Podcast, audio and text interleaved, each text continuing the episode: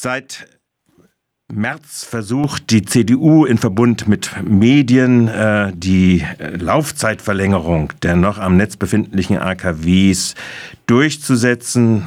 Die Bundesregierung hat reagiert mit einem weiteren Streck, äh, mit einem weiteren Stresstest, nicht Streckbetrieb, sondern mit einem Stresstest.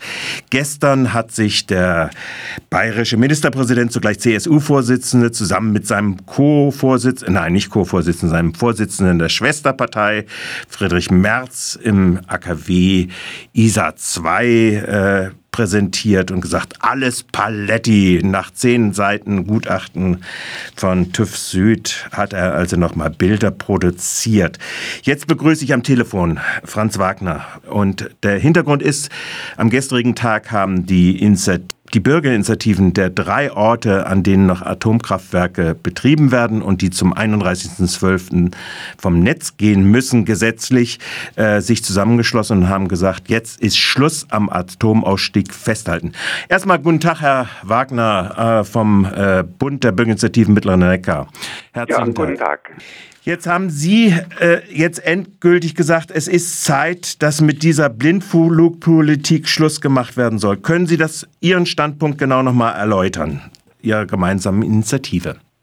Genau. Und vielleicht vorweg noch etwas zu der Kampagne von CDU, CSU, FDP und seit längerem auch natürlich AfD, nur die wird jetzt nicht so wahrgenommen zum Glück. Das Ganze geht ja zurück aufs Jahr 2011, als damals äh, in einem Beschluss mehrerer Parteien, sogar Opposition mit dabei, ein völlig irrsinniges Zeitschema für die Abschaltung der AKWs festgelegt wurde, nämlich vier Jahre lang keines, eines dann in den nächsten vier Jahren zwei, dann wieder zwei bis drei Jahre warten und danach sozusagen innerhalb von zwölf Monaten sechs AKWs auf einmal. Das war von vornherein ein durchsichtiges Manöver und äh, man konnte sich ausrechnen, dass zwei, drei Jahre vorher, also vor äh, Dezember 22, eine Kampagne losgehen wird, die nach Laufzeitverlängerung schreit. Das ist auch so passiert. Ähm, immer mal wieder wurde das probiert von verschiedenen Leuten aus der Industrie, auch Herr Oettinger äh, und andere. Und so richtig los ging es jetzt dann tatsächlich im Frühjahr, als äh, in meinen Augen ähm, so gelaufen ist, dass die äh, Menschen, die die Laufzeitverlängerung wollen, äh, wahrscheinlich glücklich waren über den Ukraine-Krieg und die daraus folgenden, teilweise echten, teilweise selbstgemachten Energieprobleme, weil das nochmal einen wunderschönen Vorwand für die ganze Sache gibt. Wir brauchen die AKWs nicht, wir brauchen sie schon seit langem nicht mehr. Ähm, aber diese Kampagne ist dramatisch und wenn wir auf den gestrigen Tag mit dieser Show von Merz und Söder schauen, da waren ja die örtlichen Bürgerinitiativen vor Ort. Die haben mit vielen Transparenten und Plakaten protestiert. Sie wollten auch unsere von Ihnen erwähnte Erklärung direkt den Politikern übergeben. Ähm, das wurde nicht zugelassen. Was mich erschreckt hat dabei ist, dass in einer einzigen Ausnahme in allen Medienberichten, in Zeitungen, in ähm, Funk diese Proteste überhaupt nicht erwähnt wurden. Es ist eine ähm, Kampagne, die mit so vielen Lügen durchsetzt ist. Auch äh, die Show gestern von Merz und Söder, ähm, was in Fernsehaufnahmen gezeigt wurde, eigentlich jeder Satz eine Lüge. Und das wird relativ wenig hinterfragt, sondern bekommt einen großen Platz. Und wir haben deshalb tatsächlich jetzt mit unseren Bürgerinitiativen gesagt, wir müssen mal koordiniert von den drei Standorten aus äh, laut werden. Ähm, Natürlich hat jeder Standort und die Initiativen dort schon äh, sich immer wieder geäußert, aber gestern jetzt das erste Mal so koordiniert, weil wir sagen, es ist letzten Endes überall das gleiche Problem, es ist die gleiche Kampagne, die es betrifft. Alle drei AKWs sind eigentlich völlig überaltert, sind Schrottreaktoren, erfüllen noch nicht mal mehr die offiziellen Vorschriften von den grundsätzlichen Gefahren mal ganz abgesehen. Und das fällt unter den Tisch und man macht jetzt so eine unglaubliche Salamitaktik mit Streckbetrieb, zwei Monate, drei Monate, sechs Monate, dann heißt es auf einmal noch ein, zwei, drei, fünf, zehn Jahre verlängern. Äh, und das ist äh, unglaublich.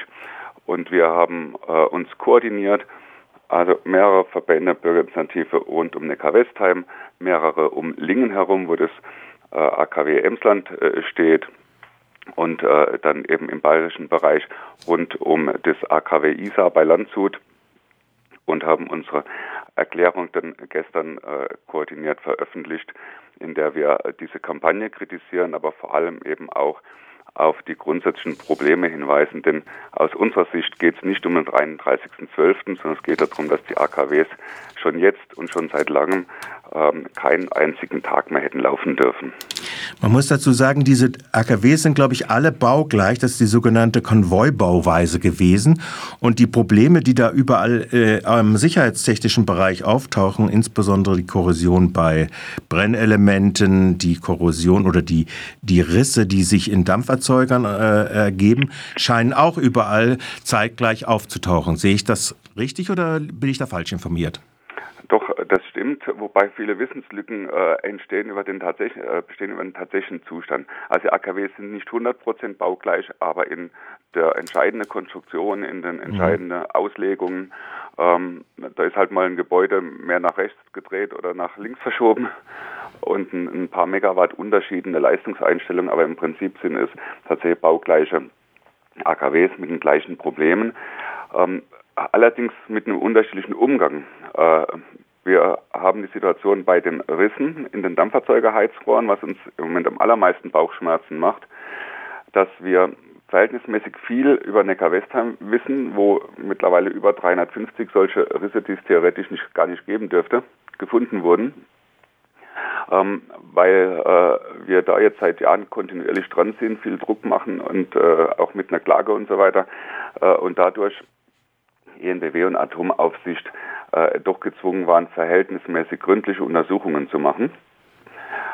Ähm, in Lingen, wo ebenfalls solche Risse in etwas kleinerer Zahl bekannt sind, äh, ist die absurde Sache passiert, dass im Jahr 2020 ähm, bei der Revision auch zwei Risse gefunden wurden und schon im Jahr 2021 hat man gesagt, wir brauchen nicht mehr hinzuschauen, wir sind sicher, wir haben das Problem im Griff. Völlig unglaublich, aber das ist äh, von Betreiberseite aus so mit Zustimmung der dortigen Atomaufsicht gemacht worden und 2020 hat man jetzt das gleiche in der Revision gemacht. Also äh, rein die Politik äh, Vogelstrauß drei Affen äh, am besten nicht zu untersuchen. Und die Steigerung davon ist noch in ISA also ISA 2 bei Landshut. Äh, dort hat man im letzten Jahre überhaupt keine solchen Untersuchungen gemacht, der Dampferzeuger Heizrohre. Das heißt, dort weiß man überhaupt nicht, wie der Stand der Dinge ist. Ja, und auch in Neckar-Westheim hat man dieses Jahr bei der Revision die Gründlichkeit zurückgefahren. Man hat gesagt, äh, wir suchen nicht mehr überall wie letztes Jahr mit der empfindlicheren Sonde, sondern nur dort, wo die grobe Sonde schon zeigt, dass was sein könnte. Erst da schauen wir genauer hin mit der bewussten Entscheidung von ENBW und Atomaufsicht, dass man äh, in Kauf nimmt, einzelne kleinere Risse zu übersehen, ähm, von denen man einfach glaubt, die könnten nicht schnell genug wachsen. Und da kommen wir auch an das Problem, das uns sehr beschäftigt, dass alle äh, Sicherheitsüberprüfungen, ähm, auch diese Untersuchungen in der Revision, auch die Entscheidung des Verwaltungsgerichtshofs im April zu unserer äh, Klage im Eilverfahren dann immer davon ausgehen, es ist ja sowieso am 31.12. Schluss und deshalb brauchen wir es nicht mehr so gründlich zu machen. Mhm. Das war bis jetzt der Grund, weshalb auch die 10-Jahres-Revisionen auf 13 Jahre verlängert worden sind, unter anderem zum Beispiel diese grundlegenden äh, vorzunehmenden Check-ups nach internationalen Standards. Sehe genau. ich, sehe ich auch diese, richtig, ja? Ja, diese Periodensicherheitsüberprüfung, ähm, die ja eben nicht einfach äh, durch die Revisionen ersetzt werden können, wie es jetzt oft behauptet wird, sondern die eine ganz andere Aufgabe haben, ähm, sind verpflichtend alle zehn Jahre vorzulegen.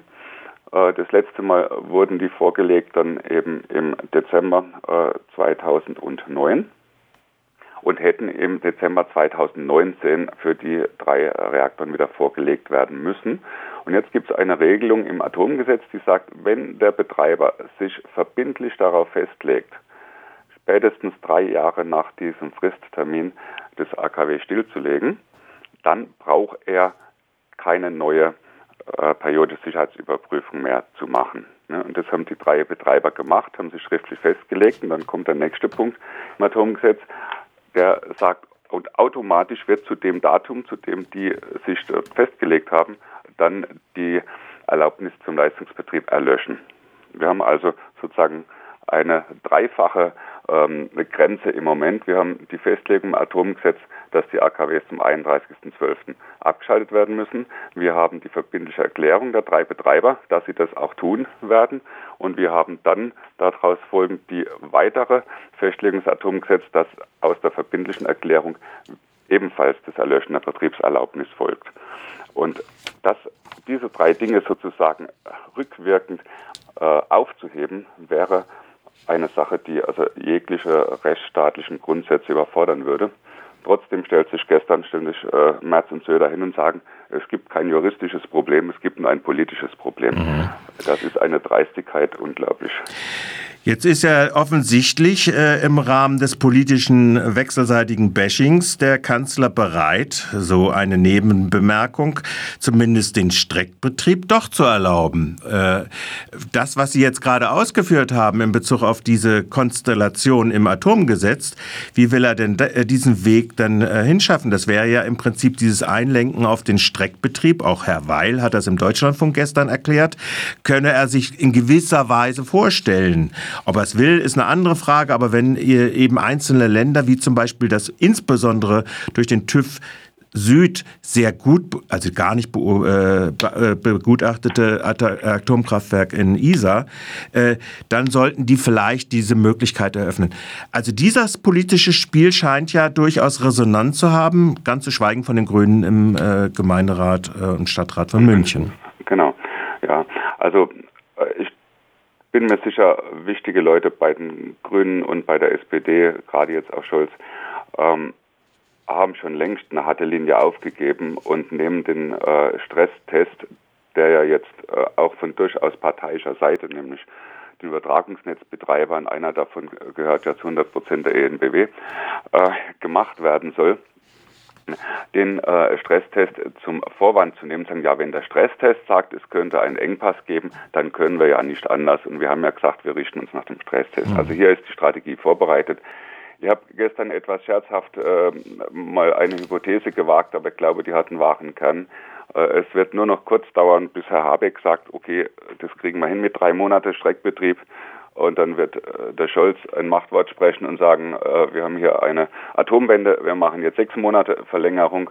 Und dann wird man, und das ist das ganz Kritische, dann wird man nämlich tatsächlich äh, diese ganzen rechtlichen Dinge versuchen aus dem Weg zu räumen. Und wenn man die für den Streckbetrieb aus dem Weg räumt, hat man sie auch für die nächsten Jahre aus dem Weg geräumt. Das Problem, was eine technische Hürde tatsächlich ist, ist, dass tatsächlich ja diese Brennstäbe zum großen Teil abgebrannt sind. Ich glaube, wenn ich richtig informiert bin, ist ja der ISA-2-Betrieb äh, mit diesen Brennstäben ja nur noch äh, bis maximal zum nächsten Sommer möglich. Ja, es gibt die zwei verschiedenen Varianten des Streckbetriebs.